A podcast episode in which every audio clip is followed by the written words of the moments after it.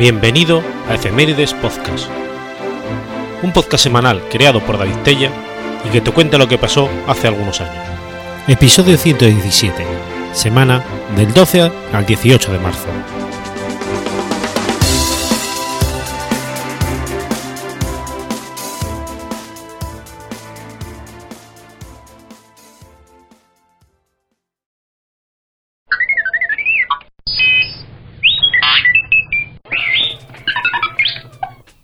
12 de marzo de 1354. Pedro IV de Aragón funda la Universidad Sertorina de Huesca. La Universidad Sertoriana de Huesca fue fundada por Pedro IV de Aragón el 12 de marzo de 1354 desde Alcañiz, pese a la exclusividad que había sido otorgada por Jaime II el Justo a la ciudad de Lérida, única con derecho a constituirse estudio general en la corona de Aragón. A pesar de que Huesca, en tiempo de Sertorio, dispuso de una academia de latinidad, en el documento fundacional de Pedro IV el Ceremonioso no saluda la tradición de estudios latinos en la ciudad.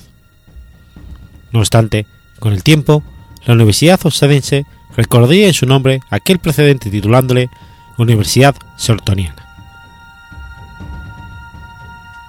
La Universidad de Huesca se ubicó en el edificio que acoge en la actualidad el Museo de Huesca, que aún contiene varias salas pertenecientes al Palacio de los Reyes de Aragón del siglo XII, edificado sobre una torre islámica con paramentos en estilo románico rematada con almenas. El más importante resto del Palacio Real es la Torre de la Campana de Huesca, ejemplo único del románico urbano civil en España. El arranque es una torre de época árabe de planta hexagonal alargada, que conforma en planta una nave rematada por dos ábsides enfrentados en los lados cortos. La planta inferior, o de sala de la campana de Huesca, aún muestra tres ventanas románicas. La superior, o sala de la reina petrolina, conserva los muros ornamentados por columnas románicas y capiteles historiados que sustentan arcos de medio punto ciegos. El resto del edificio de la Universidad Cercaniana representa un estilo barroco de gran austeridad de influencias herrerianas y fue diseñado por Francisco de Artiga en 1690. Tiene planta octogonal con un patio fortificado en el centro. Alberga este patio restos arqueológicos pertenecientes al Museo de Huesca. En el siglo XIV fue una universidad centrada en los estudios de teología y gobernada y patrocinada por los jurados de la ciudad. Un siglo después, en 1450, Juan II de Aragón promueve reformas encaminadas en su impulso, con medidas económicas y de gestión sus enseñanzas se amplían en este siglo XV a las disciplinas relacionadas con el derecho, la medicina y la filosofía. Sin embargo, la rivalidad con la Universidad de Lérida llevó a que ambas universidades no reconocieran los recíprocos títulos y grados que otorgaban. En el siglo XVI, sus instalaciones se amplían con estancias del antiguo Palacio Real, gracias a una cesión real de Felipe II, y se crea en el Colegio Mayor Imperial de Santiago emulando el Colegio Mayor de la Universidad de Salamanca, con capacidad para 13 estudiantes con rector propio, que elegían los propios alumnos. En 1587 se funda un segundo colegio mayor, llamado San Vicente Mártir. Pero a pesar de todos los esfuerzos, la rivalidad con la Universidad de Lérida y con la naciente Universidad de Zaragoza llevará a la sectoriana a una franca decadencia finales del siglo XVI, de la que no se recuperaría hasta su desaparición en 1845 con las reformas liberales de la enseñanza.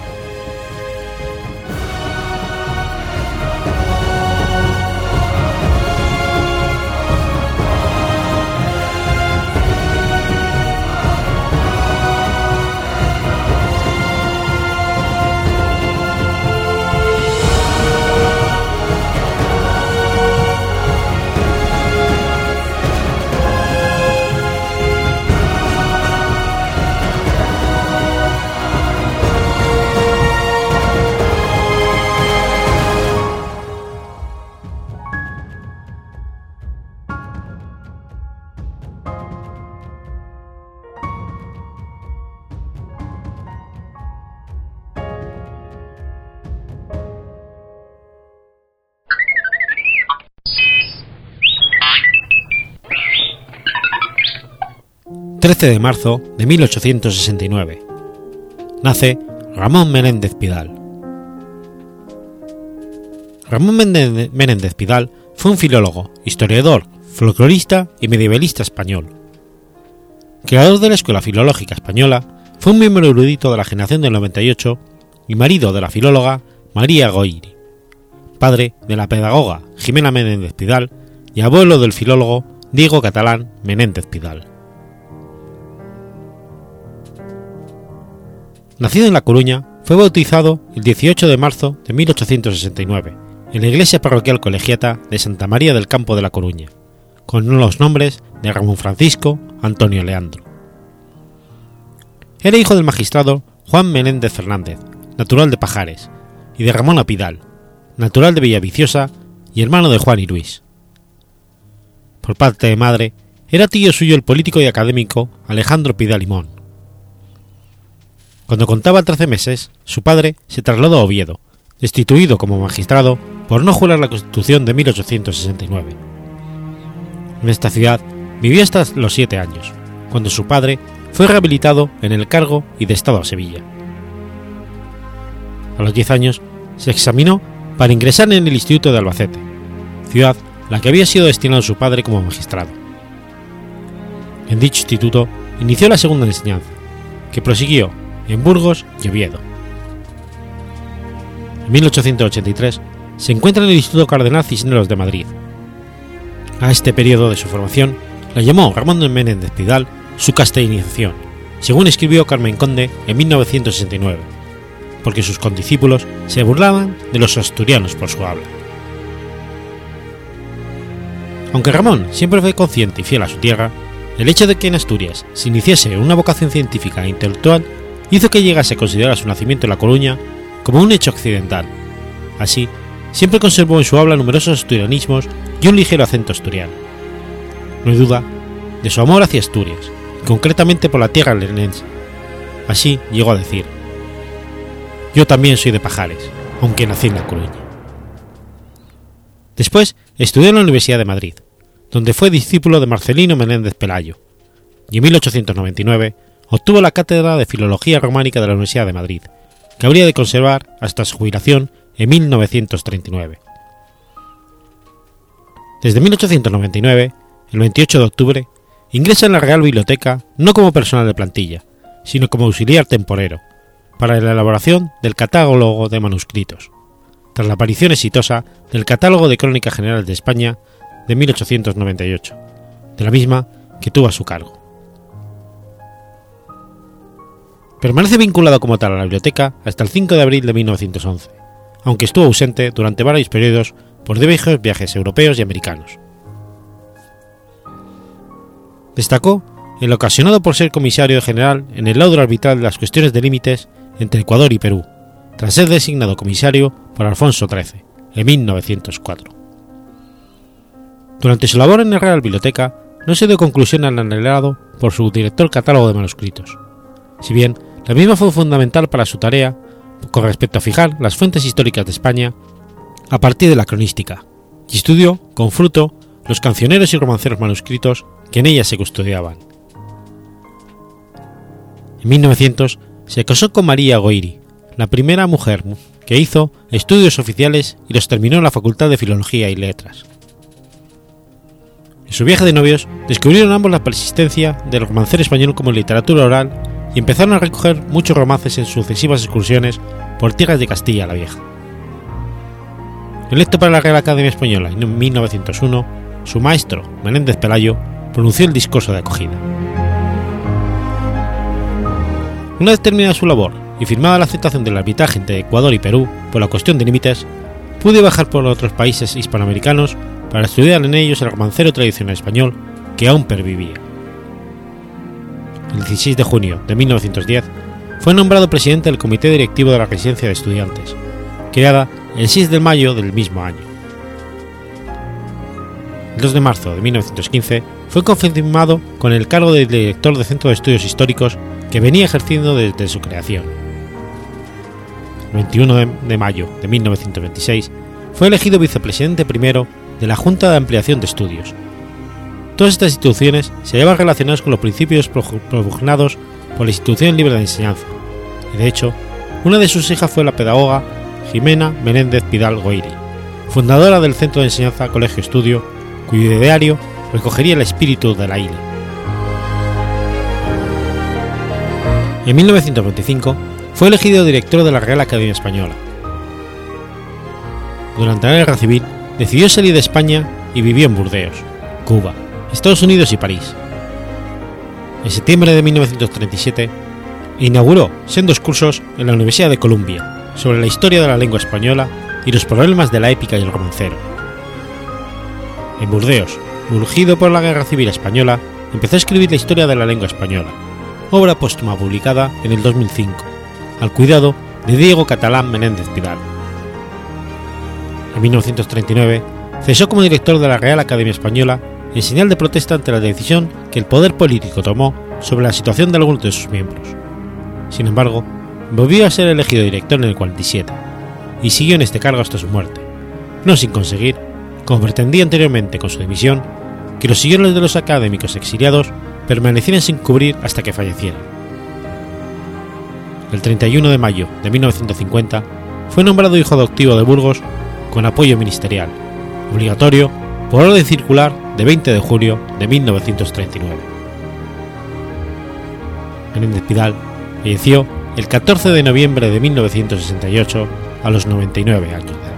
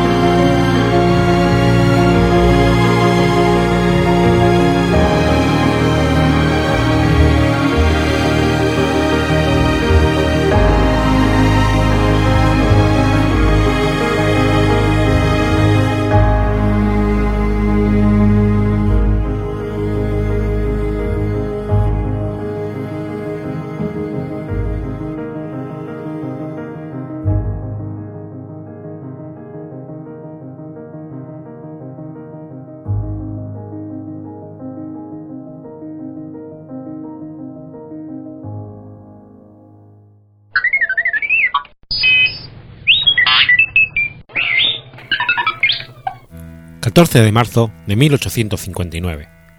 En Chile tiene lugar la Batalla de los Loros.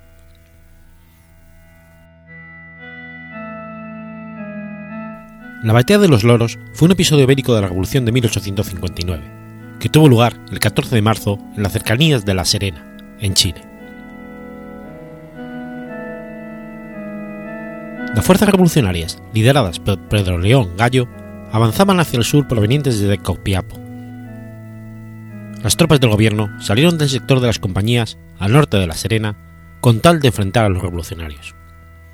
El encuentro se produjo en la quebrada de los Loros a los pies del Cerro Brillador, en donde el combate se inició alrededor de las 6 de la mañana. Las tropas revolucionarias, lideradas por Pedro León Gallo, Vicente Zorrilla y Pedro Pablo Muñoz, se ubicaron en la ladera este de la quebrada, mientras que las tropas del gobierno se apostaron en el sector oeste al mando del depuesto intendente de Nien de Coronel José María Silva Chávez, con 300 regulares en Montemargo, más cientos de irregulares. Las fuerzas opuestas se dispusieron a ambos lados de la quebrada de los loros, con esa misma en el medio separándolos. El combate se mantuvo bastante equilibrado hasta que los cañones norteños empezaron a bombardear las líneas gubernamentales, aprovechando León Gallo para lanzar un ataque general con su infantería de bayonetas, destacando un batallón de 100 zuavos. Las tropas del gobierno resistieron bastante bien el asalto, por lo que los rebeldes empezaron a utilizar sus cuerpos masacrando en el combate cuerpo a cuerpo a sus enemigos, forzándolos a huir definitivamente a La Serena, alrededor de las 12 del mediodía. Los insurrectos ingresaron en La Serena a las 15.30. Allí capturaron cuatro cañones que se encontraban en manos del gobierno y tomaron 300 prisioneros.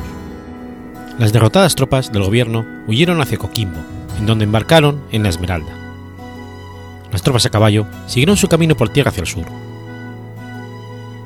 La ciudad de La Serena quedó bajo el mando de los revolucionarios hasta la batalla de Cerro Grande, la cual significó la derrota de las fuerzas de Pedro León Gallo y el fin de la revolución. El lugar de la batalla se encuentra al norte del centro de La Serena y al oriente del barrio de las Compañías, junto al pueblo de Islón.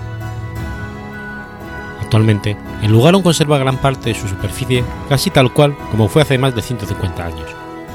Pero la amenaza constante de basurales clandestinos, el crecimiento de la ciudad y tomas ilegales de terreno han hecho vulnerable su condición. El Estado, a través de bienes nacionales, hizo entrega una concesión de cerca de 50 hectáreas a la Sociedad Patrimonial Pedro Pablo Muñoz Godoy de La Serena, quienes se apoyaban en un trabajo previo iniciado en 2014 por un grupo de profesionales independientes que buscaban desarrollar un parque histórico y natural en el lugar.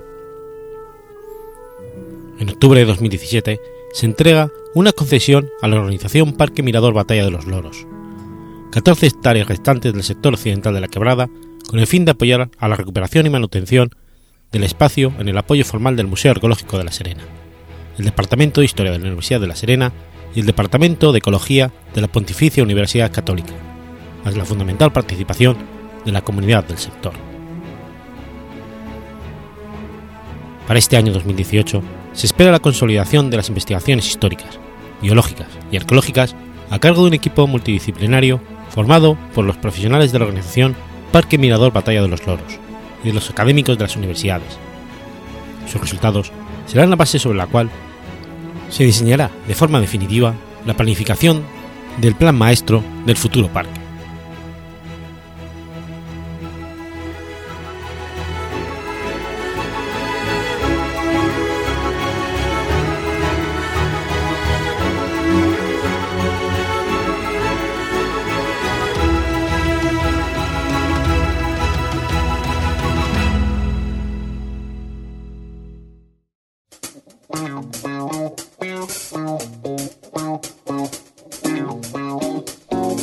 ¿Conoces la Asociación de Escuchas de Podcasting?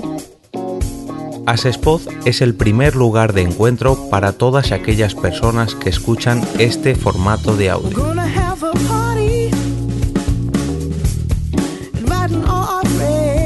Compartimos, comentamos y escuchamos una gran cantidad de podcasts, pero seguro que no los conocemos todos. Nos falta este que estás escuchando ahora mismo.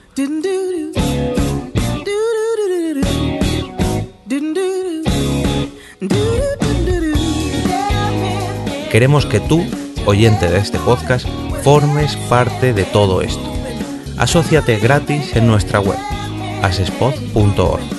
Búscanos en las redes sociales, Twitter, Facebook y Google ⁇ Recuerda, asespod.org.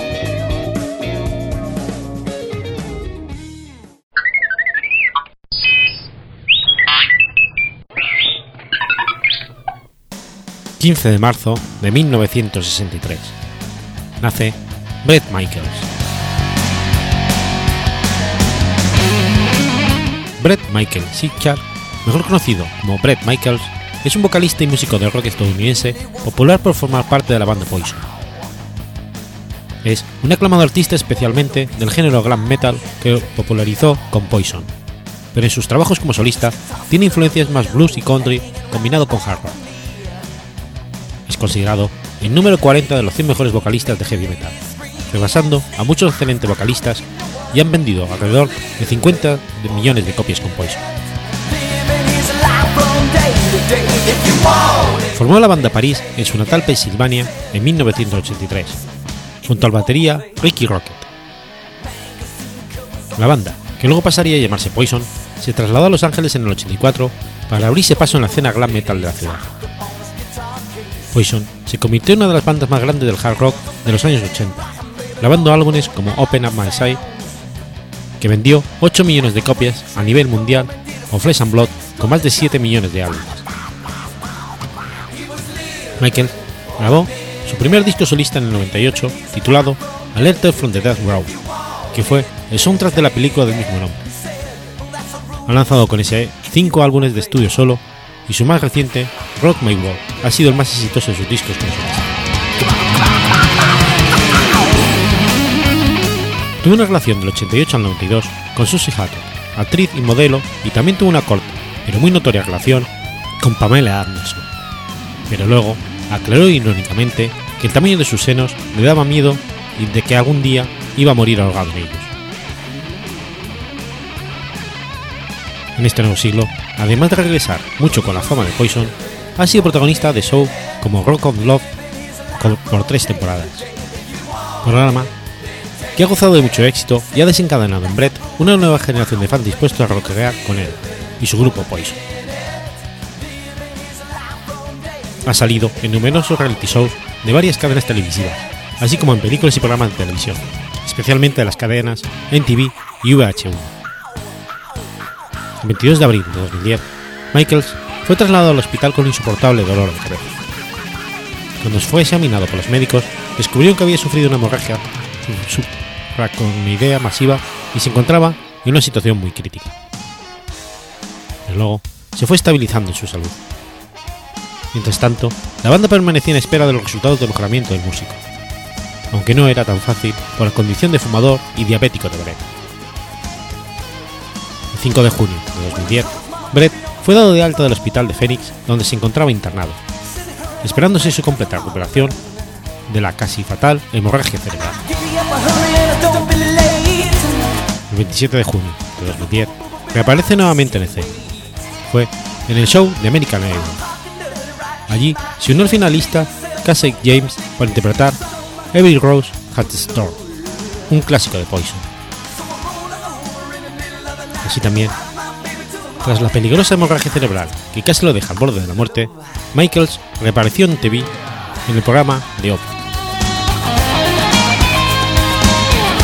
El 6 de julio de 2010, Brett Michaels lanza su nuevo disco bajo el nombre Custom Build, a través de su propio sello, Bull Boy. El material contiene 12 temas, muchos de los cuales ya había grabado en anteriores trabajos, como Every Rose Artist Door y otros temas nuevos como Living Against the Wind o Western Time. Una vez fuera de riesgo de la dolencia que le había afectado tan duramente que lo mantuvo al filo de la muerte, el músico continuó con la gira que había sido suspendida a raíz de dicho padecimiento. El 23 de agosto se celebró el concurso para elección de Miss Universo 2010, donde resultó coronada la representante de México, Ximena Navarrete. En dicha ceremonia, Brett Michaels ofició de presentador junto con Natalie Morales.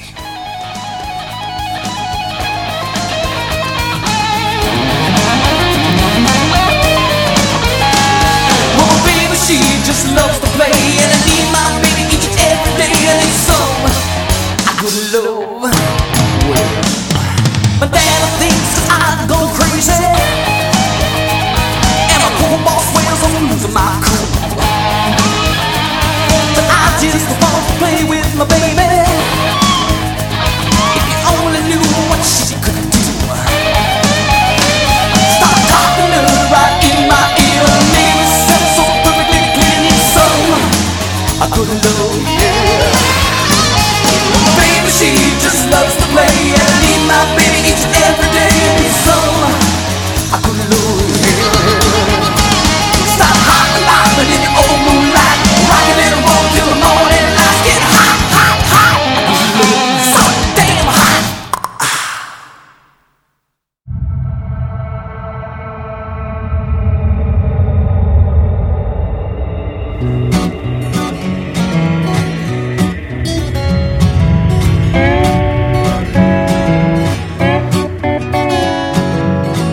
¿Sabías que existe una asociación donde damos voz a los podcasts?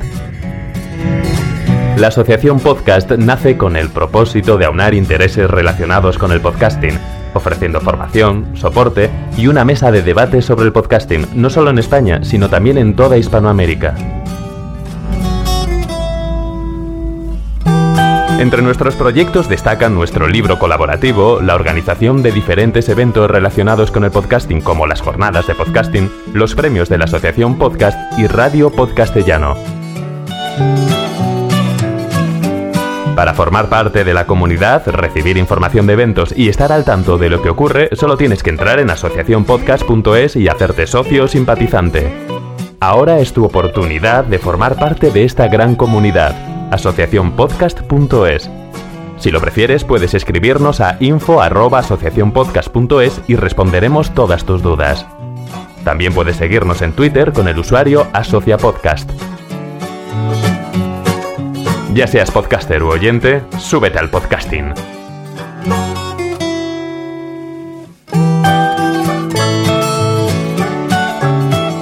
Gracias, de nada. Súbete al podcasting.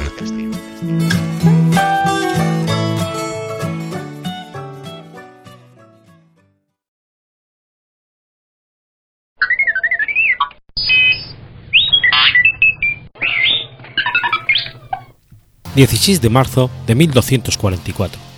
En Monsegur, los cátaros son inmolados en una gran hoguera.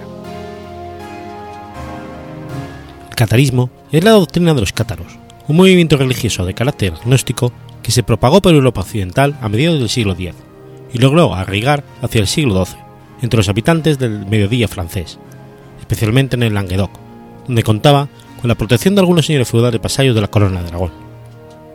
El nombre de cátaro viene probablemente del griego cátaros, puro. El catarismo llegó a Europa occidental desde Europa oriental a través de las rutas comerciales, de la mano de las religiones maniqueas desalojadas de Bizancio. Estas religiones se asentaron en Occidente y se propagaron por distintos países.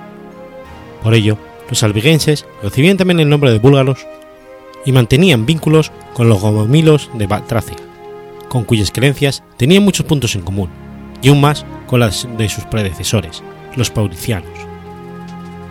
Sin embargo, es difícil formarse una idea exacta de sus doctrinas, ya que existen pocos datos y pocos textos cátaros. Los pocos que aún existen tienen escasa información acerca de sus creencias y prácticas. Las raíces de la creencia cátara proceden del agnosticismo y del maniqueísmo. En consecuencia, su teología era dualista radical, basada en la creencia de que el universo estaba compuesto por dos mundos en absoluto conflicto, uno espiritual, creado por Dios, y otro material, forjado por Satán. Los cátaros creían que el mundo físico había sido creado por Satán, a semejanza de los agnósticos que hablaban del demiurgo. Sin embargo, los agnósticos del siglo I no identificaban al demiurgo con el diablo, probablemente porque el concepto del diablo no era popular en aquella época, en tanto que se fue haciendo más y más popular hacia la Edad Media. Para los cátaros, los hombres son una realidad transitoria, una vestidura de la simiente angélica. Afirmaban que el pecado se produjo en el cielo y que se había perpetuado en la carne. La doctrina católica tradicional, en cambio, considera que aquel vino dado por la carne y contagiado con el presente al hombre interior, al espíritu, que estaría en un estado de caída como consecuencia del pecado original. Para los católicos, la fe en Dios redime, mientras que para los cátaros exigía un conocimiento del estado anterior del espíritu para purgar su existencia mundana. No existía para el catarismo aceptación de lo dado, de la materia, considerada un sofisma tenebroso que obstaculizaba la salvación. Otra creencia cátara, opuesta a la doctrina católica, era su afirmación de que Jesús no se encarnó, sino que fue una aparición que se manifestó para mostrar el camino a Dios, creían que no era posible que un Dios bueno se hubiese encarnado en forma material, ya que todos los objetos materiales estaban contaminados por el pecado. Esta creencia específica se denomina docetismo. Más aún, creían que Dios, tal como lo describe el Antiguo Testamento, era realmente el diablo que había creado el mundo. Así lo señalaban también sus cualidades y sus actividades, como Dios de la guerra. Los cátaros negaban por ello la veracidad del Antiguo Testamento. En 1147, el Papa Eugenio III envió un legado a los distritos afectados para detener el progreso de los cátaros. Los escasos y aislados éxitos de Bernardo de Claraval no pudieron ocultar los pobres resultados de la misión ni el poder de la comunidad cátara en la Occitania de la época. Las misiones del cardenal a Tolosa y el Tolosado en 1178 y de Enrique, cardenal obispo de Albano, en 1180 y 81, obtuvieron éxitos momentáneos. La expedición armada de Enrique Albano, que tomó la fortaleza de Lavar, no extinguió el movimiento. Las persistentes decisiones de los concilios contra los cátaros en este periodo apenas tuvieron mayor efecto. Cuando Inocencio III llegó al poder en 1198, resolvió suprimir el movimiento cátaro con la definición sobre la fe del Cuarto Concilio de Letrán. A raíz de este hecho, la posibilidad cada vez más real de que Inocencio III decidiese resolver el problema cátaro mediante una cruzada provocó un cambio muy importante en la, en la política occitana, la alianza de los condes de Tolosa con la Casa de Aragón. Así, si Raimundo V y Alfonso II de Aragón habían sido rivales, en 1200 se concertó el matrimonio entre Ramón VI de Tolosa y Eleonor de Aragón, hermana de Pedro II el Católico, quien en 1204 acabaría ampliando los dominios de la corona de Aragón con el Languedoc, al casarse con María, la única heredera de Guillermo VIII de Montpellier. Al principio, el Papa Inocencio III probó con la conversión pacífica, enviando legados a las zonas afectadas. Los legados tenían plenos poderes para excomulgar, pronunciar interdictos e incluso destituir a los prelados locales. Sin embargo, estos no tuvieron que lidiar únicamente con los cátaros, con los nobles que los protegían, sino también con los obispos de la zona, que rechazaban la autoridad extraordinaria que el Papa había conferido a los legados. Hasta tal punto que en 1204 Inocencio III suspendió la autoridad de los obispos en Occitania. Sin embargo, no tuvieron resultados, incluso después de haber participado en el coloquio entre los sacerdotes católicos y predicadores cátaros, presidido en Béziers en 1204 por el rey Pedro II de Aragón.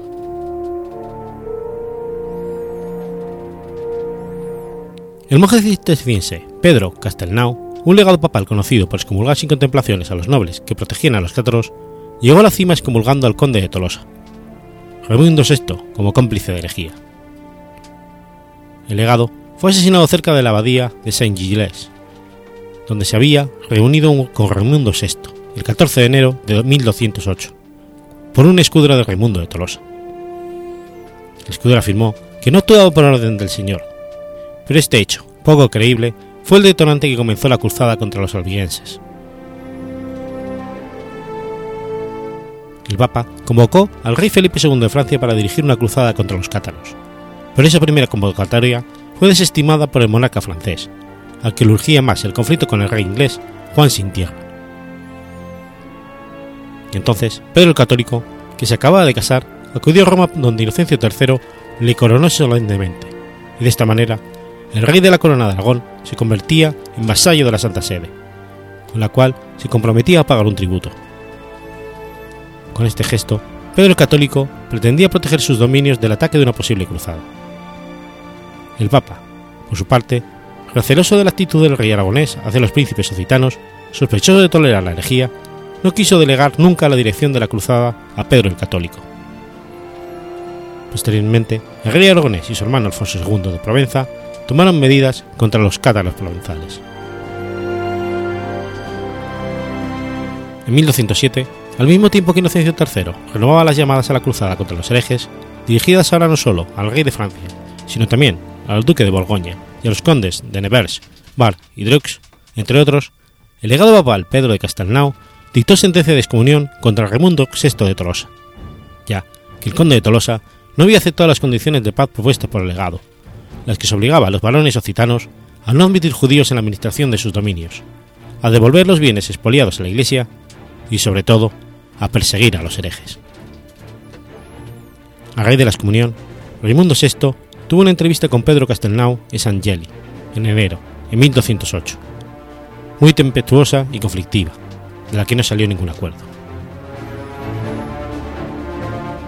Ante lo inútil de los esfuerzos diplomáticos del Papa, decretó que toda la tierra poseída por los cátaros podía ser confiscada a voluntad y que todo aquel que combatiera durante 40 días contra los herejes sería liberado de sus pecados. La cruzada logró la adhesión de prácticamente toda la nobleza del norte de Francia. Por tanto, no es sorprendente que los nobles del norte viajaran en tropel al sur a luchar. Inocencio encomendó la dirección de la cruzada al rey Felipe II Augusto de Francia, el cual, aunque declina participar, sí permite a sus vasallos unirse a la expedición. La llegada de los cruzados va a producir una situación de guerra civil en Occitania. Por un lado, debido a sus contenciosos con su sobrino, Ramón Roger Trencabel, Raimundo VI de Tolosa dirige el ejército cruzado hacia los dominios del Trencabel, junto con otros señores occitanos, tales como el conde de Valentines, el de Avernia, el vizconde de Anduce y los obispos de Burdeos, Pazas, Cahors y Agen. Por otro lado, en Tolosa se produce un fuerte conflicto social entre la Compañía Blanca, creada por el obispo Folquet, para luchar contra los usureros y los herejes, y la Compañía Negra. El obispo consigue la adhesión de los sectores populares, enfrentados con los ricos, muchos de los cuales eran cátaros. La batalla de Béziers, que según el cronista de la época, Guillermo de Tudela, obedecía un plan preconcebido de los cruzados de exterminar a los habitantes de las bastidas o villas fortificadas que les resistían, indujo al resto de las ciudades a rendirse sin combatir, excepto Carcasona, la cual, asediada, tendrá que rendirse por falta de agua. Aquí, sin embargo, los cruzados, tal como lo había negociado con el rey Pedro el Católico, no eliminaron a la población, sino que simplemente les obligaron a abandonar la ciudad. En Carcasona muere Ramón Royel Trecabel. Sus dominios son otorgados por el legado papal al noble francés Simón de Montfort, el cual, entre 1210 y 1211, conquista los bastiones cátaros de Bram, Minerva, Termes, Cabaret y Lobao. A partir de entonces, se comienza a actuar contra los cátaros, condenándoles a morir en la hoguera. La batalla de Béziers, en la que después de la toma de la ciudad todos sus habitantes fueron pasados a por las tropas de Simón de Montfort, va a avivar en, entre los poderes occitanos un sentimiento de rechazo hacia la cruzada. Así, en 1209, poco después de la caída de Carcasona, Raimundo VI y los cónsules de Tolosa van a negarse a entregarle a Armando Almaric los cátaros refugiados en la ciudad.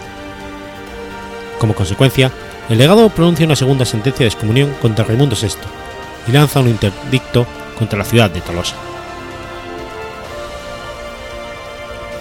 Para conjurar la amenaza que la cruzada anticátara comportaba contra los poderes occitanos, Raimundo VI, después de haberse entrevistado con otros monarcas cristianos, intenta obtener de Inocencio III unas condiciones de reconciliación más favorables. Papa accede a resolver el problema religioso y político del catarismo en un concilio occitano. Sin embargo, en las reuniones conciliares de Saint-Gilles y Montpellier, el conde de Tolosa rechaza la, la reconciliación cuando el legado Arnaldo Armaric le pide condiciones tales como la expulsión de los caballeros de la ciudad y su partida a Tierra Santa. Después del concilio de Montpellier y con el apoyo de todos los poderes occitanos, Raimundo VI vuelve a Tolosa y expulsa al obispo Folquet. Acto seguido, Simón de Montfort comienza el asedio de Tolosa en junio de 1211, pero tiene que retirarse ante la resistencia de la ciudad. Para poder enfrentarse a Simón de Montfort, visto en Occitania como un ocupante extranjero, los poderes occitanos necesitaban un aliado poderoso y de ortodoxia católica indudable, para evitar que de Montfort pudiera demandar la predicación de una nueva cruzada. Así pues, Raimundo VI, los cónsules de Tolosa, el conde de Fox y de Comminges se dirigieron al rey de Aragón, Pedro el Católico, vasallo de la Santa Sede tras su coronación en Roma en 1204, y uno de los artífices la victoria cristiana contra los musulmanes en las Navas de Tolosa. También, en 1198, Pedro el Católico había adoptado medidas contra los herejes de sus dominios. En el conflicto político y religioso occitano, Pedro el Católico, nunca favorable ni tolerante con los cátaros, intervino para defender a sus vasallos amenazados por la rapiña de Simón de Montfort. El varón francés, incluso después de pactar el matrimonio de su hija, Amicia, con el hijo de Pedro el Católico, Jaime, continuó atacando a los vasallos occitanos del rey aragonés. Por su parte, Pedro el Católico buscaba medidas de reconciliación, y así, en 1211, ocupa el castillo de Foix, con la promesa de cederlo a Simón de Montfort solo si demostraba que el conde no era hostil a la Iglesia. A principios de 1213, Inocencio III recibía la queja de Pedro el Católico contra Simón de Montfort por impedir la reconciliación, y ordena a Arnaldo Arminic, entonces obispo de Narbona, a negociar con Pedro el Católico e iniciar la pacificación del Languedoc. Sin embargo, en el sino de la, de la Bar, al cual acude el rey aragonés, Simón de Montfort rechaza la reconciliación y se pronuncia por la deposición del conde de Tolosa, a pesar de la actitud de Raimundo VI, favorable a aceptar todas las condiciones de la Santa Sede. En respuesta a Simón, Pedro el Católico se declara protector de todos los varones occitanos amenazados y del municipio de Tolosa. A pesar de todo, viendo que ese era el único medio seguro de erradicar la herejía, el Papa Inocencio III se pone de parte de Simón de Montfort, llegándose así a una situación de confrontación armada, resuelta en la batalla de Muret el 12 de septiembre de 1213, en la que el rey aragonés, defensor de Raimundo VI y de los poderes oditanos, es vencido y asesinado. Acto seguido, Simón de Montfort entra en Tolosa acompañado del nuevo legado papal, Pedro de Benevento, y de Luis, hijo de Felipe II Augusto de Francia. En noviembre de 1215, el cuarto concilio de Letrán reconocerá a Simón de Montfort como conde de Tolosa, desposeyendo a Raimundo VI, exiliado en Cataluña después de la batalla de Muret. En 1216, en la corte de París, Simón de Montfort presta homenaje al rey Felipe II Augusto de Francia como duque de Narbona, conde de Tolosa y vizconde de Beziers y Carcasona. Fue, sin embargo, un dominio efímero. En 1217 está en Languedoc una revuelta dirigida por Raimundo el Joven, que culmina con la muerte de Simón de Montfort durante un asedio en 1218 y con el retorno a Tolosa de Raimundo VI, padre de Raimundo el Joven. La guerra terminó definitivamente con el Tratado de París de 1229, por el cual el rey de Francia desposió a la casa de los Tolosa de la mayor parte de sus feudos y de la de Beziers de todos ellos. La independencia de los príncipes occitanos toca su fin. Sin embargo, el catarismo no se extinguió. La Inquisición se estableció en 1229 para extirpar totalmente la doctrina. Operando en el sur de Tolosa, Albi, Carcassonne y otras ciudades del siglo XIII y gran parte del XIV, tuvo éxito en la erradicación del movimiento. Desde 1243 hasta marzo de 1244, la ciudadela cátara de Monsegur fue sediada por las tropas del senescal de Carcasona y del arzobispo de Narbona. El 16 de marzo de 1244 tuvo lugar un acto en donde los líderes cátaros, así como más de 200 seguidores, fueron arrojados en una enorme hoguera en el Prado de los Quemados, junto al pie del castillo. Más aún, el Papa decretó severos castigos contra todos los laicos sospechosos de simpatía con los cátaros. Perseguidos por la Inquisición y abandonados por los nobles, los cátaros se hicieron más y más escasos, escondiéndose en los bosques y montañas, y reuniéndose solo surrepticiamente. El pueblo hizo algunos intentos de liberarse del yugo francés y de la Inquisición, estallando en revueltas al principio del siglo XIV. En este punto, la secta estaba exhausta y no puede encontrar nuevos adeptos. Tras 1330, los registros de la Inquisición apenas contienen procedimientos contra los cátaros.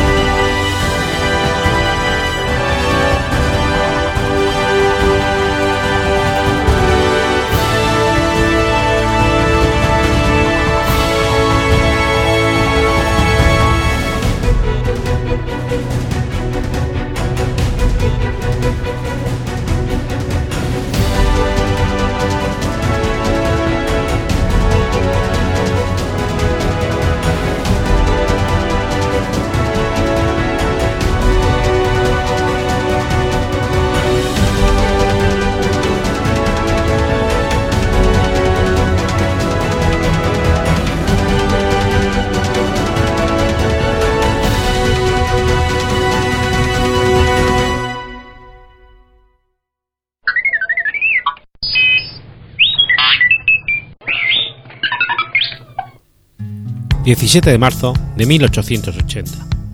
Nace Lawrence Watts. Lawrence Edgar Great Watts fue un militar y explorador antártico británico. Watts entró en la historia por sus últimas palabras. Voy a salir y puede que por algún tiempo. Estas palabras, recogidas por Robert Falcon Scott en el día de su expedición, motivaron que Watts fuese recordado como el epítome del héroe inglés. Watts era apodado Titus, en referencia a Titus Watts, héroe inglés que participó en el complot papista. Watts nació en Londres en 1880 y se educó en el Eton College. Hizo su servicio militar durante la Guerra de los Boers, como oficial del Cuerpo de Dragones. En 1910 solicitó ser incluido en la expedición de Scott al Polo Sur, en la que fue admitido en función de su experiencia con los caraballos y su contribución en la financiación de la expedición. Scott lo seleccionó como uno de los cinco hombres que le acompañarían en el último tramo del viaje y pisarían finalmente el polo. Pero At, durante el viaje se resintió de una antigua herida de guerra agravada por el escorbuto, no deseaba especialmente este honor. Watts se enfrentó con Scott en varias ocasiones, por temas relacionados con la forma de dirigir la expedición. Una vez escribió en su diario: No me gusta nada Scott, y lo tiraría todo por la borda si no fuera porque somos una expedición británica. Scott no actúa con rectitud. Su primera preocupación es el mismo, el resto no le importa. De camino de vuelta del polo, en enero de 1912, y tras la decepción de encontrar la bandera noruega de Roald Amundsen, que había dejado un mes antes, como prueba de haber sido el primero en llegar hasta allí, la expedición se enfrentó a condiciones dificilísimas. Tras perder a Edgar Evans, Watts se convirtió en una carga para los demás. No quiso reconocer la derrota tras llegar a un estado físico lamentable y de imposible recuperación. Esto, unido a la resistencia de sus compañeros a dejarlo abandonado en el hielo, causó que la marcha del grupo se entorpeciera, provocando un retraso que posiblemente hubiese supuesto la diferencia entre la vida y la muerte del resto de la expedición. Finalmente, Oates, reconociendo la necesidad de sacrificarse para darles a los otros alguna oportunidad de sobrevivir, abandonó la tienda para morir en la nieve por hipotermia. Era el día de su 32 cumpleaños.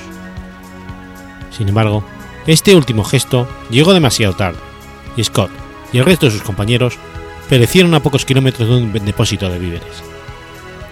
Irónicamente, si Scott hubiese considerado los consejos de Oates sobre la ubicación de los depósitos, habrían podido salvarse.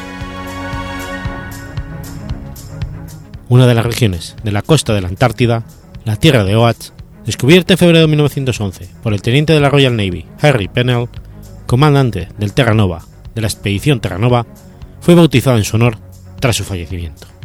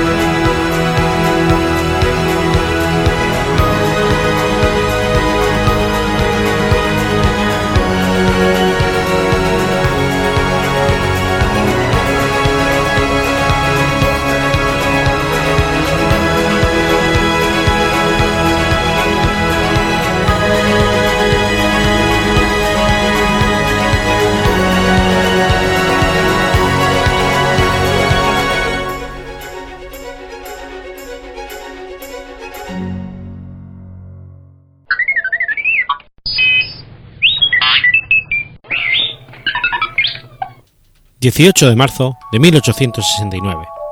Nace Arthur Neville Chamberlain. Arthur Neville Chamberlain fue un político conservador británico, primer ministro del Reino Unido entre el 28 de mayo del 37 y el 10 de mayo de 1940.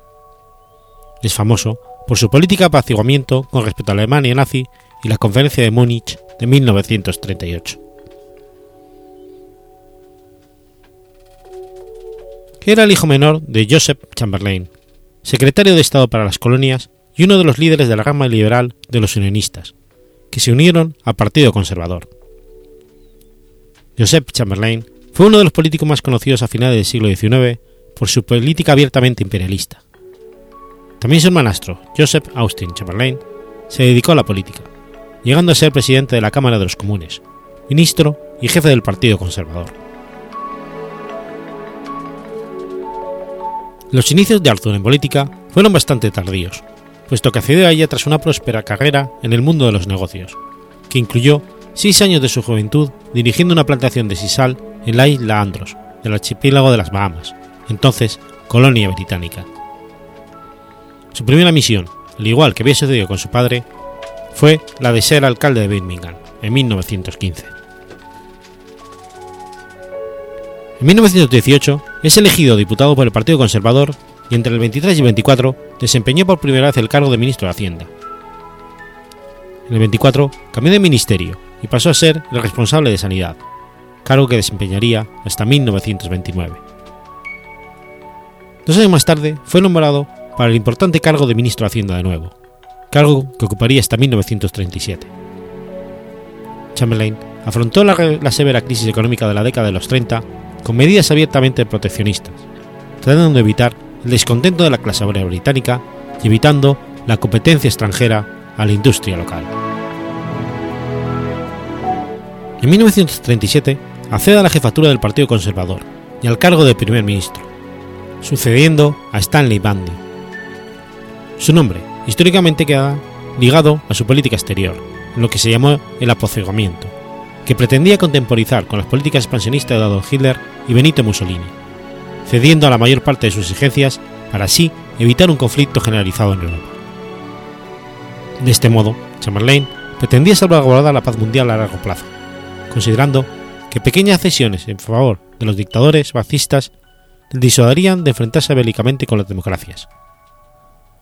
De este modo, el gabinete de Chamberlain evitó críticas a la Italia fascista por su invasión de Abisinia y se mostró dispuesto a reconocer la legalidad de esta adhesión. A inicios del 38, rehusó tomar medidas contra el Tercer Reich, después de que este se anexionara a Austria, pese a que este acto constituía una clara violación del Tratado de Versalles. Asimismo, Chamberlain mantuvo la neutralidad del Reino Unido en la Guerra Civil Española y desalentó cualquier intervención de Francia contra el bando franquista, apostado por un rápido fin de la guerra sin importar mucho cuál fuese el vencedor. Conforme a ello, Chamberlain reconoció el gobierno del general Franco el 26 de febrero del 39, recibiendo duras críticas del diputado laborista Clemente Atal. La culminación de esta política fue la crisis de los Sudetes, cuando la Alemania nazi pretendió anexionarse la región checoslovaca de los Sudetes mediante una agresiva campaña de propaganda y violencia de los alemanes étnicos de dicha región contra las autoridades checoslovacas. Para resolver la crisis, se ejecutó la conferencia de Múnich del 38, donde Chamberlain trató primeramente con que Hitler renunciara a sus pretensiones. Pero cuando el líder nazi indicó que mantendría su presión sobre Checoslovaquia a toda costa, Chamberlain prefirió plegarse a la demanda alemana. Así, Chamberlain aseguró a Hitler que Gran Bretaña no intervendría en favor de Checoslovaquia, lo cual arrastró al presidente francés, Edouard Delanier, a manifestar que Francia seguiría tal ejemplo franceses y británicos presionarían posteriormente al régimen de Praga a aceptar las demandas alemanas en tanto que los checoslovacos no contarían con ayuda bélica de sus teóricos aliados franco-británicos, lo cual precipitó la renuncia del presidente checoslovaco Edward Benz.